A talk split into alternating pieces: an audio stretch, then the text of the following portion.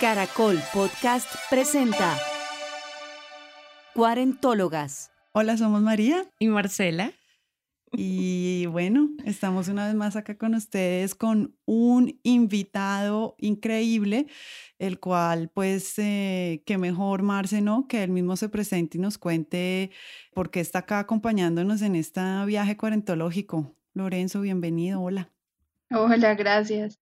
Bueno, pues yo me llamo Lorenzo, soy una persona no binaria y mm, estoy acá pues acudiendo a la invitación eh, muy bella que hicieron de contar historias eh, diversas de muchas personas que tenemos 40 o un poco más de 40. Cuando les escribí les dije que mis 40 habían empezado a los 38 porque realmente ese fue como un punto de inflexión en mi vida que ha tenido muchos, pero ese fue bastante fuerte. Y bueno, sí, acá estoy para contarles esa historia. Bueno, entonces, ¿qué tal si empezamos por ahí? Porque algo que a mí me, me tiene rondando en la cabeza desde que leímos tu correo es cómo los 40 comienzan a los 38. ¿Cómo, cómo fue ese punto de inflexión? Pues yo me acuerdo de cuando empezó exactamente esto y fue en un diciembre en el 2015. Yo estaba sentado en la hamburguesería del Parkway hablando con Mónica y Paula, mis dos mejores amigas, y me acuerdo de haberles dicho, yo quisiera que mi vida diera un vuelco. Yo quisiera que algo muy grande y muy importante pasara. Sí, todo está bien, chévere, yo ya estoy como en un punto de estabilidad y de tranquilidad y todo muy bien, pero yo siento que necesito, no sé, algo importante, algo grande que me pase. Y bueno, pues fue un llamado que yo le hice a la vida y me respondió de manera contundente.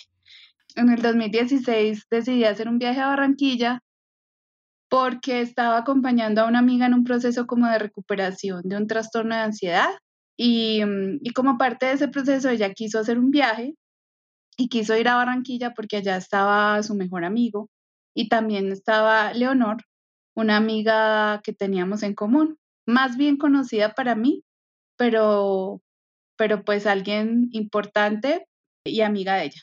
Y nos fuimos para Barranquilla, yo me fui como en plan de estoy acompañando a mi amiga, no sé muy bien qué voy a hacer en Barranquilla, a mí el calor no me gusta, a mí no me gusta estar en, el mar, o sea, como que es una cosa que nunca ha hecho parte de mi vida, pero vámonos pues para allá. Y a partir de ese momento, que ya en ese momento tenía 38, pues toda mi vida cambió por completo. Yo llego a la casa de Leonor a visitar una semana, me termino quedando tres. Leonor y yo nos enamoramos, nos juntamos y casi de manera simultánea, casi que en el momento en que yo estaba empezando con ella, empieza en mi vida una transformación personal muy importante que sin duda, si ella no hubiese estado, no hubiera ocurrido probablemente o se hubiera demorado mucho más. Y fue como el descubrimiento de mi identidad de género. Yo me di cuenta que no me atraían las personas de del género opuesto a los 19 años. Fue una cosa tranquila, no tuve como ningún tipo de conflictos ni religiosos, ni morales, ni de ningún tipo, que en la gente de mi edad eso es muy común. Aquellos que descubrimos nuestra orientación sexual diversa en los 90, pues muchos fue una cosa traumática, bien, bien sea porque personalmente era algo muy difícil de, de digerir y de entender y de aceptar o por el rechazo de sus familias o de la misma sociedad. A mí no me pasó eso, yo cuando lo vi, lo entendí, lo descubrí, fue algo tranquilo para mí, fue también tranquilo con mi familia, no es que ellos estuvieran muy contentos, pero igual yo muy independiente, pues lo viví sin problema. Y así pasaron 20 años, casi 20 años, en los que yo no me sentía completamente cómodo con mi identidad de género, pero es que en esos 20 años yo no sabía qué era la identidad de género, ni yo ni nadie. bueno, las académicas, pero el resto del mundo no sabía. Eh, y yo había algo ahí, una incomodidad vital muy latente, que se ponía más fuerte por momentos y por momentos se calmaba, pero entonces, ¿qué era yo? Yo era una lesbiana masculina o yo era o era una lesbiana, pero no podía ser masculina porque mm. estaba este precepto que aplicó durante muchas décadas en Colombia y en gran medida sigue aplicando también de, ok, sea lesbiana, pero que no se le note, ok, sea gay, pero que no se le note, pues eso fue muy verdad durante los 80, los 90, los 2000. Estaba ese conflicto de si no soy visible, soy aceptada o aceptado. Y eso para mí en términos de mi mm. identidad de género implicaba un reto, porque yo desde chiquito, desde chiquito, uno ve las fotos mías de, de niño y ve un niño, ¿sí? Una persona con apariencia muy masculina, ¿sí? porque desde chiquito me sentí como así. Pero claro, en la adolescencia eso ya era un problemático, eh, creciendo en Medellín todavía más, ¿sí? Había que ser femenina. Está bien, sea lesbiana, pero tiene que ser femenina, ¿sí? Pero yo mm. no, no me sentía cómodo ahí. Mm.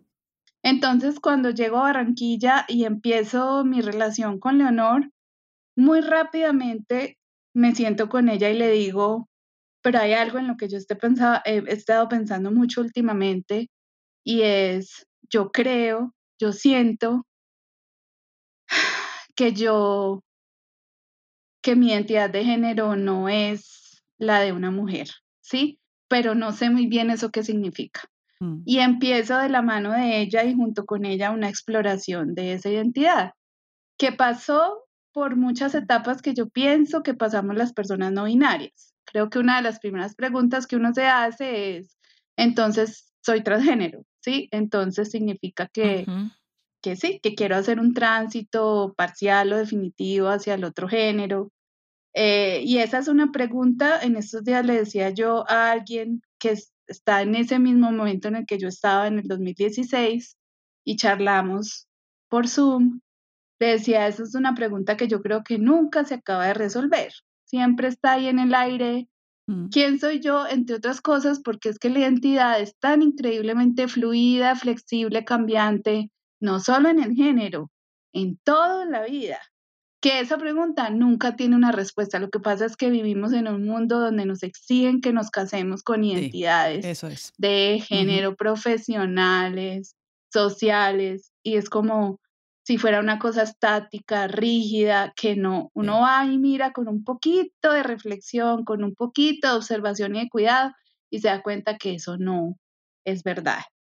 Pero yo empiezo pues a explorar todo eso con ella, al principio un poquito asustado, eso da miedito, y, y entra en escena eh, un grupo de personas muy importante, Caribe Afirmativo, que es una ONG que trabaja en el Caribe con personas sexo género diversas, que es increíble.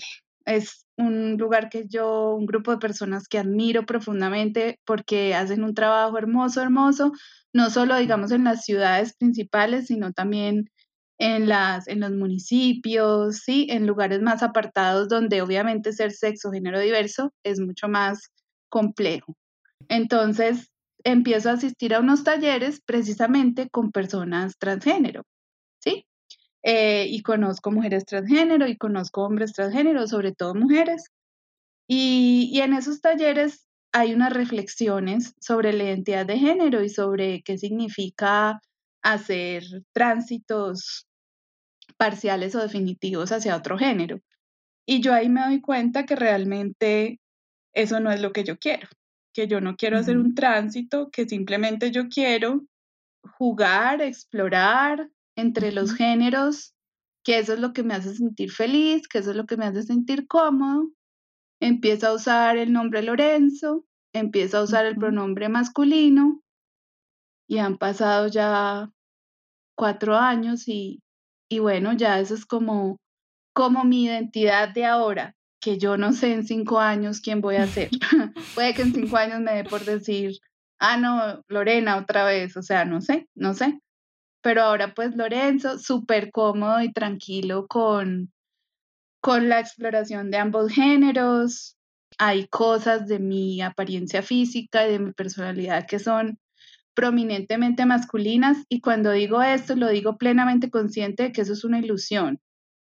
Para mí lo masculino y lo femenino no existe, es una construcción social, pero es una construcción social en la que yo he vivido toda la vida y mi cabeza está estructurada así. Entonces cuando yo pienso en el pelo corto, pienso en masculino y cuando pienso en las cajas de herramientas que tengo abajo, pienso en masculino y que levanto pesas, pienso en masculino, pero como entonces también me gusta pintarme las uñas, pienso en femenino y la voz dulce pienso en femenino y lo asocio con esas cosas plenamente consciente de que no son verdad, o sea, eso no es masculino y femenino, pero pues así vivimos, el mundo binario no solo en términos de género, sino en términos de raza, de capacidad y discapacidad, mm. de heterosexualidad y homosexualidad, de, de, de muchas cosas, está construido sobre una ilusión del binarismo.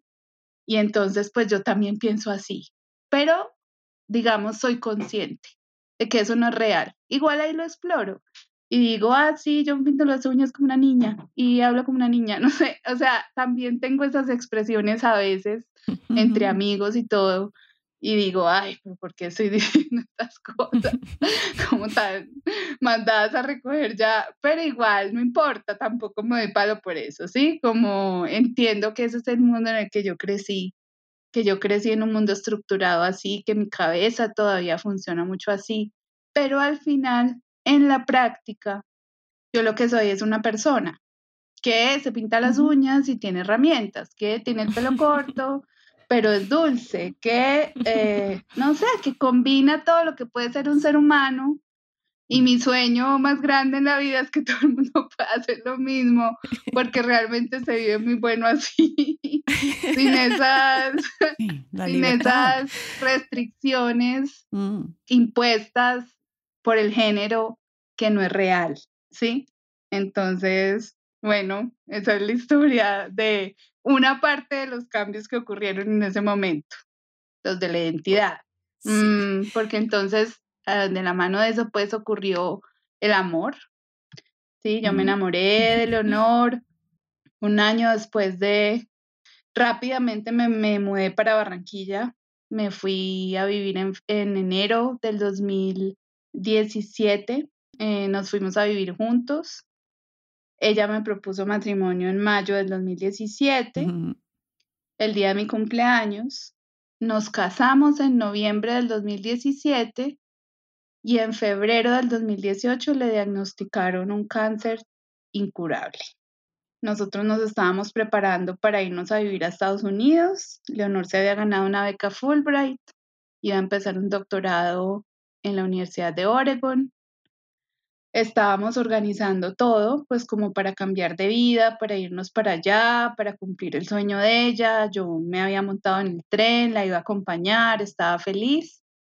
Y bueno, nada, ella empieza con problemas de salud en la luna de miel, leves y, y, se van agravando muy rápidamente en diciembre y en enero y en febrero le hacen una colonoscopia y le encuentran primero un tumor colorectal y luego le encuentran metástasis en el hígado, en todos los segmentos del hígado, muchas metástasis. Eso es lo primero que pasa como en Barranquilla y luego venimos a Bogotá, nos quedamos casi un mes en una etapa diagnóstica y en esa etapa diagnóstica nos, nos dan la noticia de que el cáncer es estadio 4, que es incurable y que según las estadísticas Ah, si bien nos repiten que las estadísticas son solo números, pues ella tiene de uno a tres años de vida. Y empieza otra etapa muy distinta de la vida, una etapa de, de tantas cosas, de, pero principalmente de reconocer la muerte. La muerte, la muerte como parte fundamental de la vida, la muerte como algo que transforma por completo la vida de quienes no mueren, eh, la muerte como algo que le da perspectiva a toda la vida de uno, la muerte como algo profundamente doloroso y profundamente transformador. Yo además tomo la decisión, creo que tomo dos decisiones. La primera es aceptar que eso es lo que está pasando, no que no haya tenido mis momentos de, de llorar desgarradamente pidiéndole a ella que no se muriera, que no me dejara solo acá sin ella. Sí, lo estuve. Y no que ahora en el duelo esté peleado con el hecho de que eso haya pasado, porque lo estoy. Pero sí, desde el principio dije, pues yo ya, esto es lo que está pasando, lo entiendo, lo acepto y lo voy a vivir. Y eso me lleva a la segunda decisión y es el resto de vida que tenga Leonor, yo me voy a dedicar a cuidarla y acompañarla. No hay absolutamente nada en el mundo que esté por encima de eso. Ni mi trabajo, ni mi estabilidad económica, ni mis amigos, y ni siquiera yo, ¿sí? Muchas veces yo tuve que ponerme por debajo de esa verdad que era el cáncer y la muerte para poder estar ahí. Pero yo era muy consciente de que era un tiempo limitado el que yo tenía con ella.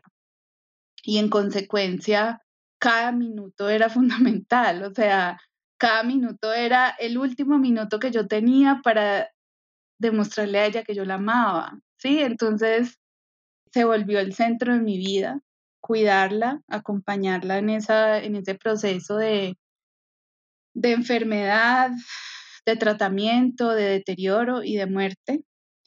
Y mis dos siguientes años se tratan de eso, esa exploración. En dos años pasaron 40. Eh, yo cumplí 40 estando Leo con cáncer. Ese cumpleaños fue muy doloroso porque ella quería que cuando yo cumpliera 40, pues que obviamente todas las décadas se celebran de una manera especial, eh, estuviéramos viajando. Ella quería que viajáramos y quería que cumpleaños hiciéramos un viaje grande. Nosotros habíamos viajado mucho por el Caribe colombiano, habíamos estado mucho en la sierra, en, el Tairona, en Cartagena, pero nunca habíamos salido del país juntos y ella quería hacer así un viaje grande y no se pudo porque ella estaba en plena quimioterapia y muy, muy enferma por la quimioterapia. Pero además ella había planeado una fiesta y no se pudo hacer. Y había planeado cosas para ese fin de semana y no se pudo hacer. Ella estaba muy enferma, entonces no se pudo hacer nada. Ese día nos levantamos llorando. Todo el día estuvimos en la cama, no nos pudimos parar. Estábamos derrotados. El cáncer nos tenía doblegados. La quimioterapia nos tenía doblegados. Y nada, fue un cumpleaños muy raro, muy raro, porque pues fue como la vida dándonos todos los golpes posibles físicos, emocionales, mentales, pero pues se pasó, ya se pasó el cumpleaños y no pasó nada. Pero curiosamente, y uno de, las, de los regalos más bonitos que la vida me ha dado es que el año pasado, en mi cumpleaños 41, a pesar de que ella estaba muy enferma ya, a ella la hospitalizaron, digamos, de gravedad por primera vez en febrero del 2019 y estuvo casi todo el tiempo desde febrero hasta mayo hospitalizada, con unas pocas semanas en casa, con muchas cosas que pasaron. Ella estuvo muy grave, estuvo a punto de morir en marzo y estuvo muy mal, pero milagrosamente, y esta palabra no la uso de manera ligera, porque para mí los milagros existen y no tienen nada que ver con la religión ni con Dios, sino con la vida, ¿sí? con las cosas que la vida hace, que uno no, así como uno no se espera que una persona de 32 años tenga cáncer terminal, uno no se espera que una persona con cáncer terminal tan enferma se recupere en mayo para mi cumpleaños. O sea, estuvo súper bien en mayo, pudimos viajar, fuimos a Carta vinimos a Bogotá, pasamos Día de la Madre con su abuela, que era una persona súper importante para ella y para mí también pudo ver algunos de sus amigos, luego volvimos a Barranquilla, viajamos a Cartagena, en mi cumpleaños estuvimos en Cartagena, la pasamos súper rico, estuvimos juntos, contentos. Hay una foto de ella del 31, 30, 31 de mayo, donde ella está en la playa con un bikini amarillo así, sonriendo con el sol atrás, pero ocho días después estaba hospitalizada otra vez y a partir de ahí todo fue cuesta abajo hasta que murió. Pero mayo fue un regalo, O sea, mayo y mi último cumpleaños fue con ella y fue felices y juntos. Entonces, no sé, o sea, y ya, finalmente nosotros, bueno, regresamos de ese viaje, ella la hospitalizan de nuevo, a partir de ahí todo se pone muy mal, nuestro junio, julio y agosto del año pasado fue muy doloroso porque ya fue como la última etapa de vida de Leo, donde entró el dolor crónico, los opioides, la adicción a los opioides. Fue realmente, fueron unos meses infernales, muy dolorosos. A mí esos meses me quebraron por completo. Yo que me había mantenido muy, muy fuerte todo el tiempo, ya al final, en agosto, yo ya no podía más, o sea, ya estaba en un punto en el que yo decía, es que ya no, no, no puedo más con esto, no soy capaz más con esto, o sea, ya no sé qué hacer, ya no sé cómo mantener esto, es muy demasiado difícil. Pero bueno, ella la hospitalizan una última vez y la muerte de Leonor es otro regalo, otro milagro, otro regalo. Es una muerte que ocurre exactamente en los términos que ella pide, gracias a la asesoría legal de Caribe Afirmativo, yo tengo todas las herramientas legales para hablar en nombre de ella y pedir exactamente las cosas que ella quiere. Ella pide morir en el hospital, ella pide suspender el tratamiento porque ya está cansada de sufrir, del dolor, de todo. Y en la clínica dicen que sí, ambas peticiones, eh, de paso se ha dicho, se portaron increíblemente bien con ella y conmigo. Y una vez Leo decide morir porque ella hubiese podido decidir continuar con los tratamientos y perpetuar su vida tal como estaba, que consistía básicamente en sufrir, pero ella decidió, un poco decidimos los dos, yo, yo tuve la, digamos, la claridad de entender que eso era lo que quería y preguntarle a ella si ya estaba lista para morir. Ella tuvo la claridad de decirme que sí. Eh, y a partir de ese momento, Leo recibe en el hospital durante ocho días la visita de sus tíos, su abuela, su mamá, sus sobrinos, sus amigos de toda la vida, de la universidad, de América Solidaria, donde trabajó y, e hizo un voluntariado, sus amigas de infancia, sus amigos de Barranquilla, toda la gente viene de Bogotá, viene gente de Estados Unidos, la gente de Barranquilla, a acompañarla durante esos últimos días.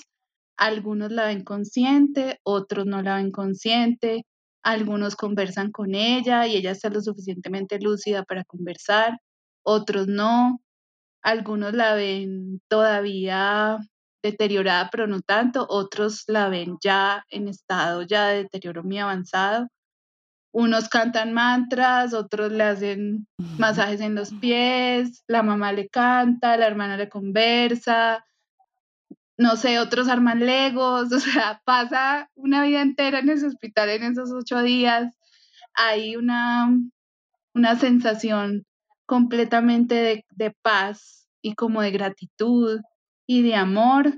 Yo personalmente estoy en un estado que es eufórico, porque es que esta persona que yo veo, he visto sufriendo lo indecible durante meses, ya va a descansar. Y yo entro en un estado de euforia muy extraño. O sea, es, yo puedo decir que en ese momento yo estaba sintiendo felicidad, porque ya ella iba a estar tranquila, ya, pero además porque se estaba muriendo en sus términos, acompañada de la gente que amaba, ¿sí?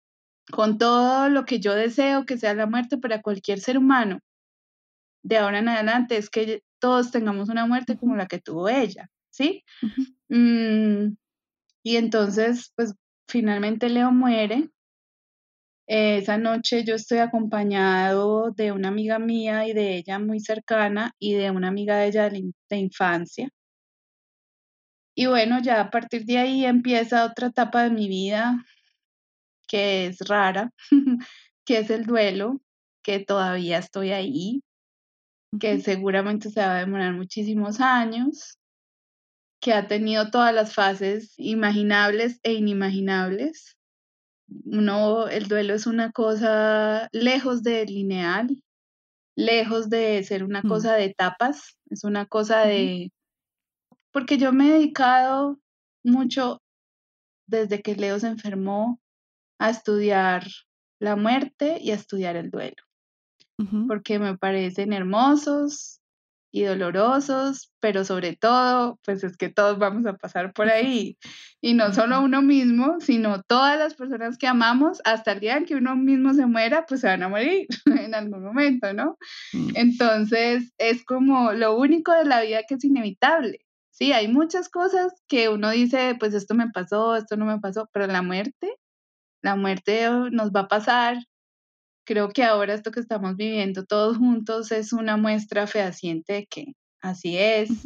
Entonces, pues yo me he dedicado mucho a leer, a estudiar, y hace poco leí sobre el duelo algo que me gustó mucho, y es que el duelo no es una cosa que a uno le pasa, sino algo que uno hace, ¿no?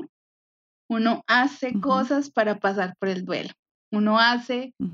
Uno hace aceptación, uno hace dar pasos hacia adelante, uno hace recordar, uno hace ceremonias, uno hace un montón de cosas que hacen que ese duelo vaya ocurriendo, ocurriendo. Uno no es el sujeto pasivo del duelo. Uno no se presta ahí a que el duelo le pase por encima y a sufrir, sino que uno lo va moldeando y lo va viviendo.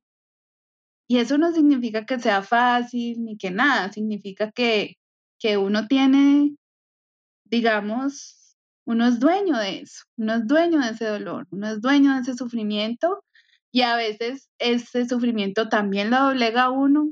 A mí me ha doblegado infinitas veces y a veces uno lo, lo amansa, ¿sí? Y lo lleva mejor y lo lleva más tranquilo y lo usa para cosas y a veces eso lo tira uno al piso, no sé, se pasa por tantas fases y tantas cosas. Es una experiencia única, además, el dolor y la tristeza y el sufrimiento que yo he vivido con el duelo de Leo no se parece a ningún otro dolor, ni ninguna otra tristeza, ni ningún otro sufrimiento que yo haya vivido. Y he vivido muchos porque además eh, a mí me diagnosticaron cuando era adolescente con una serie de enfermedades mentales que implican un montón de sufrimiento, diagnósticos que yo ahora ya no llevo conmigo, ese es otro cambio de identidad que tuve, pero que igual sí han traído mucho sufrimiento. Esas experiencias, digámosle así, no los diagnósticos, sino las experiencias de la depresión, de la ansiedad, del estrés postraumático han traído mucho dolor, pero esto del duelo es otra cosa, es una cosa que solamente las personas que, que viven un duelo pueden entender. Y entonces, pero nada, igual la vida, la vida sigue para bien y para mal. Y ahora entonces regresé a Bogotá. Yo volví en enero de este año. Y bueno, llegó la maravillosa pandemia, que pues esa sí la hemos sufrido todos juntos, unos más que otros, pero sí.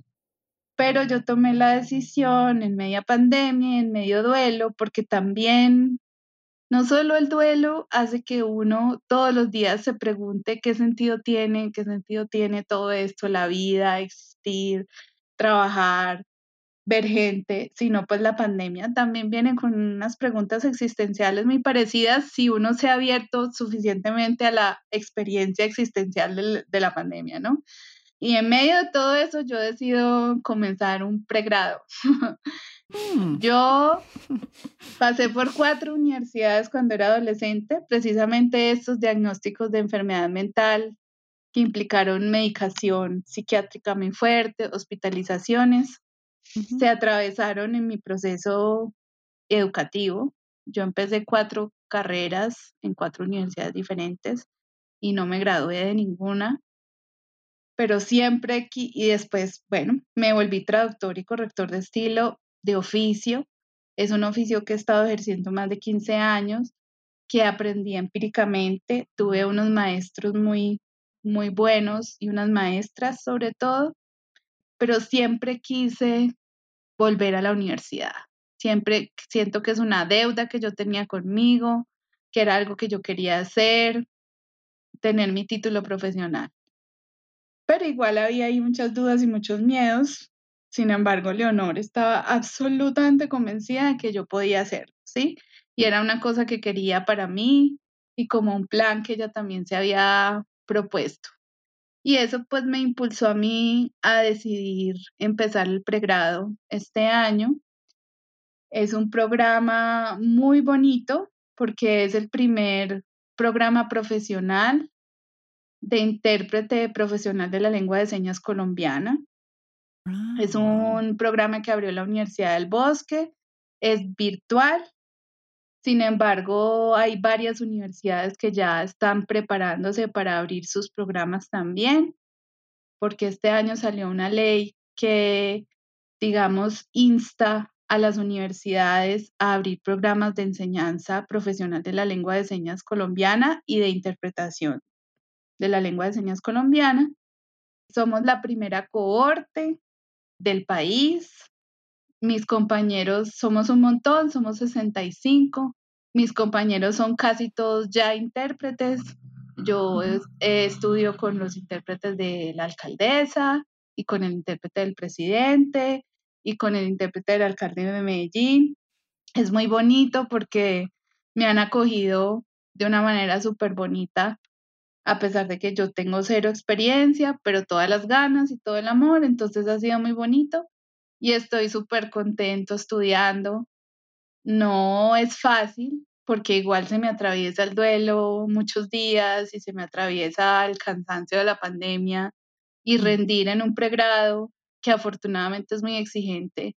No es fácil, pero me alegro de estarlo haciendo estoy feliz aprendiendo, feliz estudiando, súper ñoño, me he sacado muchos cinco.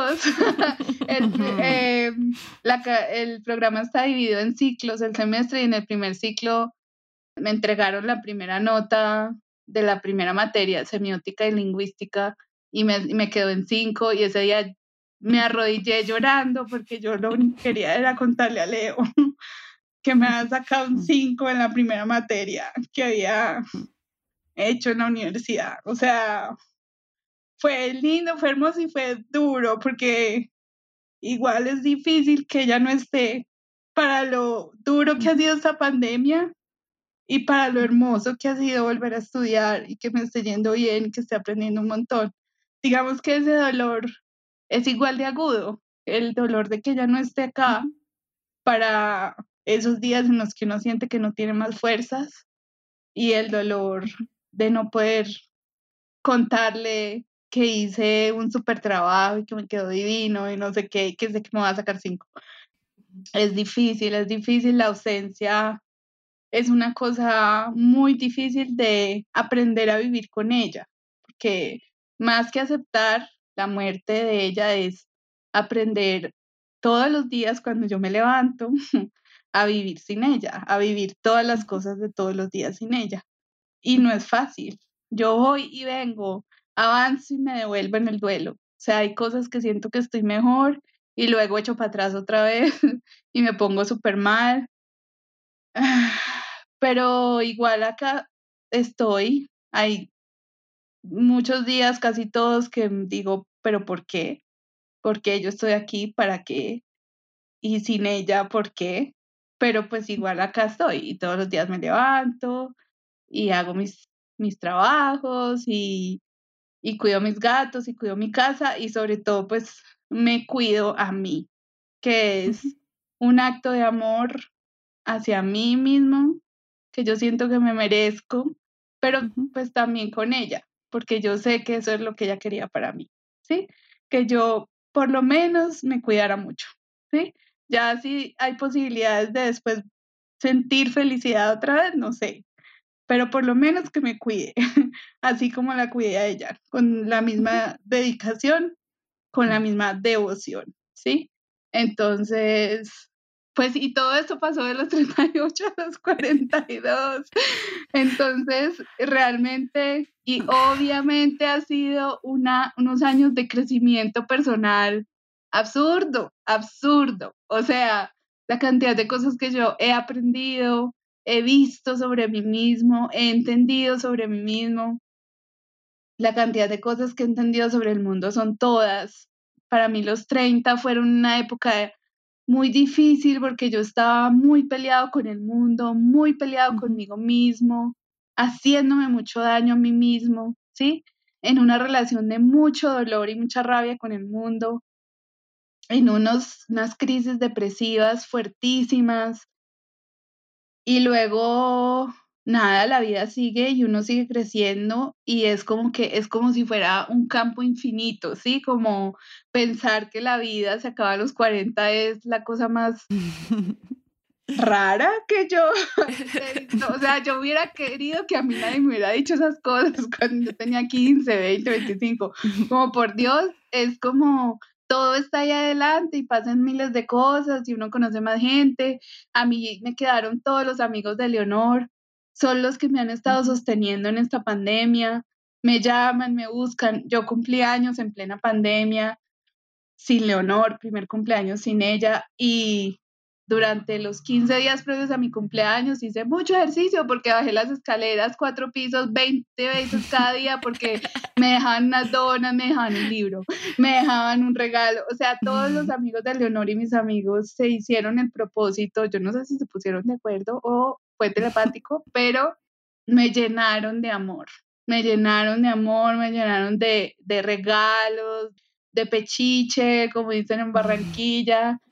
Y pues estaba en plena pandemia y primer cumpleaños sin ella y lo sobreviví por la gente que ella me dejó, por el lazo de amor que se construyó con las personas que ella amaba y que ahora son mis amigos también y que ahora hacen parte de mi vida los dos mejores amigos de Leonor ahora son una parte esencial de mi vida. O sea, yo sin ellos no estaría de pie ahora. Y es que así es como nos sorprende a uno la vida, porque yo he perdido muchos amigos durante los, todos estos años. A veces por mi responsabilidad, a veces por la de ellos, a veces porque la vida es así. Pero luego llegan otras personas y cada persona llega en su momento a darle a uno lo que le tiene que dar en fin, no sé, es como la muestra de que, de que sí, que la vida es infinita, que hay infinitas cosas ahí para uno y muchas de esas cosas son muy difíciles. Si uno vive en Colombia, ni qué decir.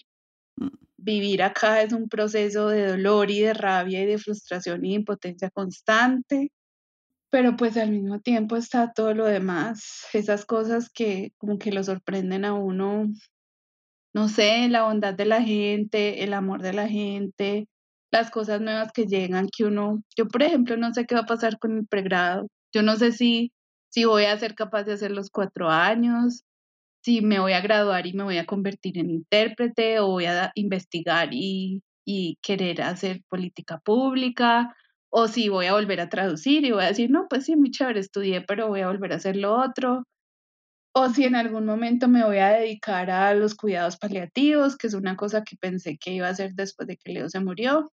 No sé, no sé, porque precisamente lo que tengo claro es que la vida le va trayendo las cosas a uno y lo sorprende y pues ya veremos qué pasa con la mía. Pero por ahora, antes de hablar con ustedes, estaba súper juicioso haciendo una tarea que tenía que entregar hoy y la entregué. y ya. ¿Ya? ¿Entregada? Sí. Ah, bueno. Y estamos todos aquí más tranquilos. Sí. sí. ¿Y ya? ¿Y ya? Uy, Lorenzo.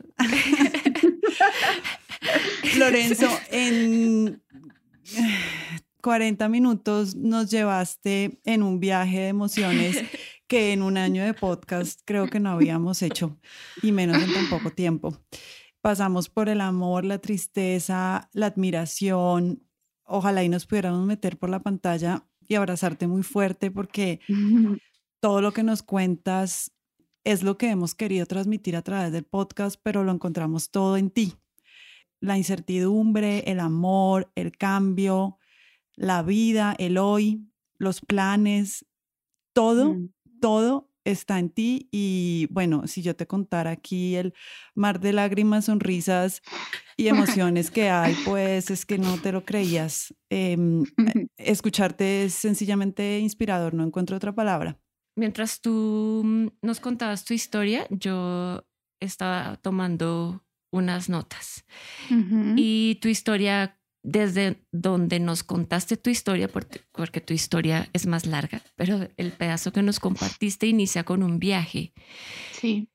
Y de alguna manera transcurre también como un viaje, ¿no? Un viaje a través de ti misma, a través de ti misma, donde me parece muy bello que de alguna manera la muerte haya sido compañera también de ese viaje. Yo tengo que confesar que uno de los, de los, eh, yo comencé a escribir un texto para hablar de mm, mi mirada a la muerte y, y, volverlo un episodio de Cuarentólogas y todavía no lo he terminado porque es todo un viaje.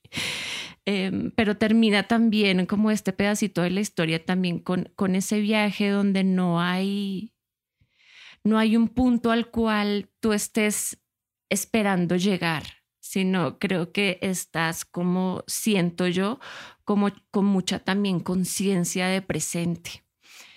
Y eso, eso me parece más bello. También me, en esta conversación me quedó resonando mucho que el, duelo no es, es lineal y pues la, es que la vida tampoco es lineal.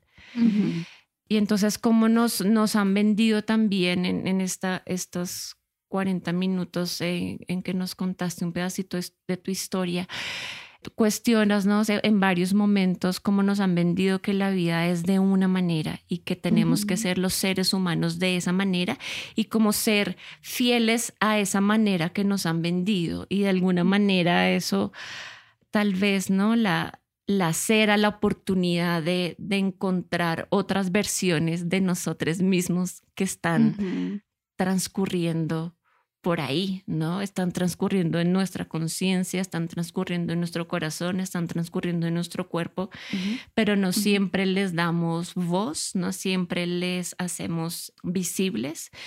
Y así es la vida. Creo que viviste una vida en cuatro años. Eh, una vida entera.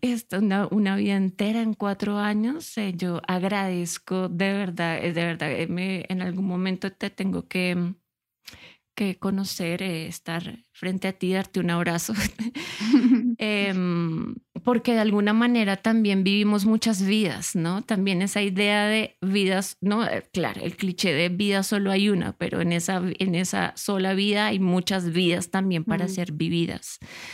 Y qué bello además vivir una vida con amor, ¿no? Habiendo mm. amado a alguien de manera profunda haber aprendido también de que ese amor trasciende y bueno, está en otras esferas, espero yo, pero además como esos amores que se van también dejan otros amores, ¿no? Los, los afectos de, de Leonor en este momento también te abrazan a ti. Entonces, uff. Sí, no, qué viaje. Qué, otra palabra. Qué belleza. Yo, de verdad, yo ya en este momento no sé qué más decir. Estamos eh, así como en shock. nos vieras, nos vieras. Pero es que de verdad que eh, para cualquier persona que esté escuchando esto, estoy segura, esta historia será muy inspiradora e impactante y también habrá un viaje.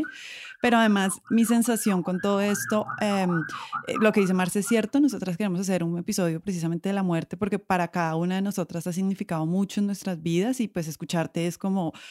¿no? Como un, un, suspiro y una inspiración para seguir hablando del tema, pero además creo que, y me encanta, debo admitirlo, que estés en los 40 y que de 38 a 42 hayan pasado todas estas cosas porque me quedo con lo que dices de aquellos que dijeron que a los 40 se acaban la vida, no tenían ni idea de lo que estaban hablando. Y de alguna u otra forma creo que lo que queremos, insisto, transmitir siempre con, pues, con nuestro proyecto de la cuarentología es que para todos y para todas, de alguna u otra manera, los 40 son un gran momento.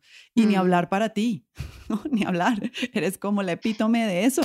Eh, que, que, exista Lorenzo, que exista un nuevo Lorenzo en todo sentido, no solo por su identidad fluida de género, sino por su forma de ver la vida, por el amor que mm. dejó eh, y que sigue teniendo por Leonor, por su nuevo pregrado, porque sea un estudiante brillante, por tantísimas cosas que te han pasado, que es como ese es el mejor ejemplo que los 40, en donde es cuando empieza la fiesta. Claro, a mí me parece, uff, que uno a los 40 ya, o sea, ha recorrido tanto camino. Una vez más, si uno ha tomado la decisión de recorrer ese camino, con reflexión, con observación, ¿sí? Como con, con estudiarse a uno, con mirarse un montón, con pasar por el dolor que significa eso. Uno tiene un crecimiento muy chévere, que es como es que uno va por la vida de una manera distinta que a los 20 y que a los 30, ¿sí? Que uno es como un bebé de alguna manera y está aprendiendo un montón de cosas, muchas de esas cosas a los totazos, ¿sí? Para mí, por ejemplo, yo pude amar a Leonor como la amé por las experiencias muy dolorosas que tuve de amor durante los 30, en las que yo aprendí, digamos, me despojé de esas ideas de amor romántico que traía de, la infancia y de la adolescencia. Mm. Dándome muy duro contra la pared, entendí que amar a otra persona no era simplemente amarla y ya, de una manera irreflexiva, sino que había que, que hay como un componente de, de trabajo y cuando uso la palabra trabajo no quiero que sea esa palabra cooptada por el capitalismo, sino la palabra de labor como labor de amor, ¿sí? Como las tareas de amor que uno hace todos los días cotidianas por uno mismo o por el otro. El amor por un otro trae también eso, ¿sí? Y, y, esa fue una, una, algo que yo pude, digamos, encarnar en mi relación con Leonor, pero que venía de los aprendizajes que yo tuve durante los 30, ¿sí? Si yo durante los 30 no me doy esos totazos y no sufro como sufrí por las rupturas que tuve, y también no causé el dolor que causé, porque también, digamos, sin intención causé dolor que me, me enseñó muchas cosas sobre mí mismo y me tuve que perdonar. No puedo llegar a tener una esposa con un cáncer terminal a quien puedo cuidar con absoluta abnegación durante dos años, ¿sí?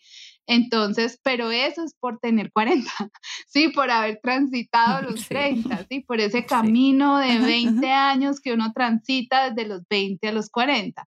Obvio, uno ya llega ahí a los 40, si es, si es afortunado ya, ya, digamos, hecho la, la tarea existencial como una persona más madura, eh, más reflexiva, más consciente de sí misma y eso le permite eh, relacionarse con los demás con uno mismo y con el mundo y con la vida de otras maneras diferentes a las de antes, que sí se sienten como más enraizadas, como más sólidas, ¿no? Eh, entonces, pues, ¿quién no va a querer estar en esa etapa de la vida? Es súper rico, pues porque antes uno está ahí como medio menso existencialmente, comete un montón de errores, te da casos, sí, torpe, mm. torpe.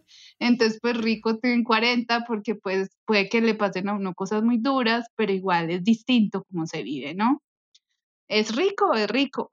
Una mujer que también eh, quiere participar en, en, Cuarentólogas contando su historia, no ha llegado a los 30 y nos escribió diciendo, tengo muchas ganas de tener 40. Quiero, hablar de eso, quiero, quiero ya, quiero que lleguen los 40, quiero que lleguen los 40 ya.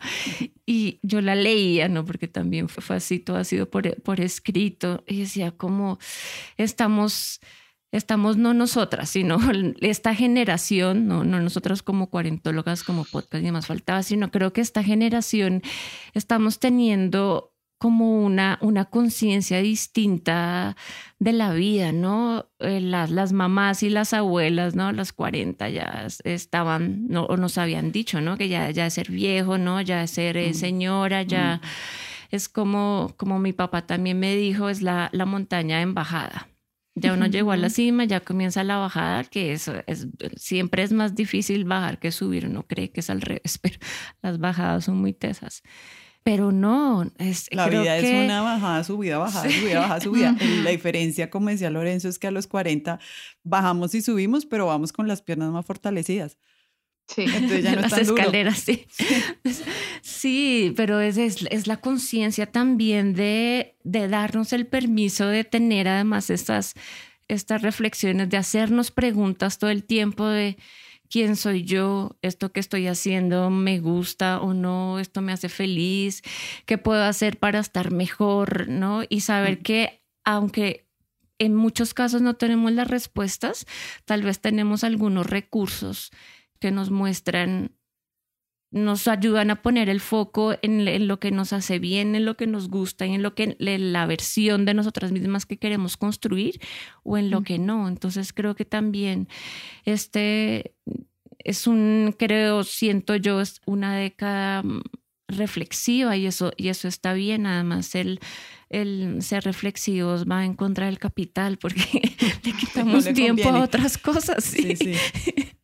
Y, nos damos tiempo para pensar y para construirnos y también de alguna manera construir un mundo distinto. No sé si estoy siendo también muy optimista.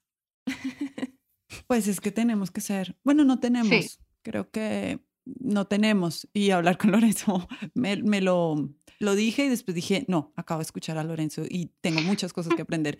Eh, no tenemos que ser optimistas, también tenemos, no tenemos que nada, tenemos que morirnos, evidentemente. Como tú lo decías, eh, la muerte es lo único, lo que más nos une como humanos, además de ser humanos. Así que creo que este episodio, a mí personalmente, e insisto, me deja absolutamente satisfecha y feliz, no solo porque escucharte es un deleite, sino porque de verdad es como todo lo que queremos decir sobre los 40 dicho en 50 minutos. Es como, es eso, está claro, eh, no lo hemos podido decir mejor en 28 capítulos que llevamos hablando del asunto.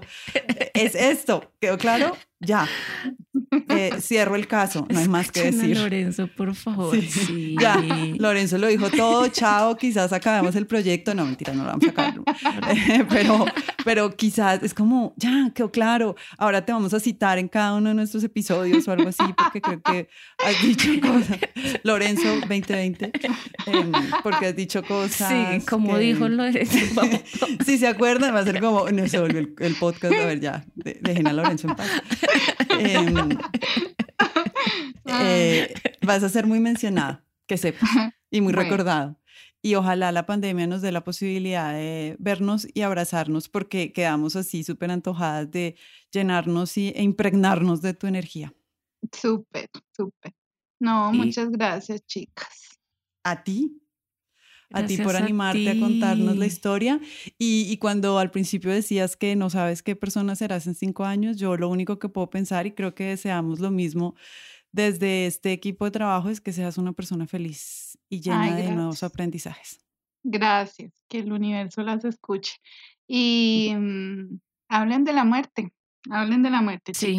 Ese es un tema que necesitamos urgentemente, urgentemente como sociedad, como comunidad necesitamos acercarnos a la muerte otra vez. en algún momento de la historia nos separamos de ella.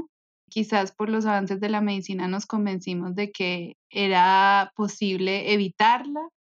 Se nos mm. volvió un enemigo, se nos volvió una cosa eh, que hay que negar, esconder, evitar.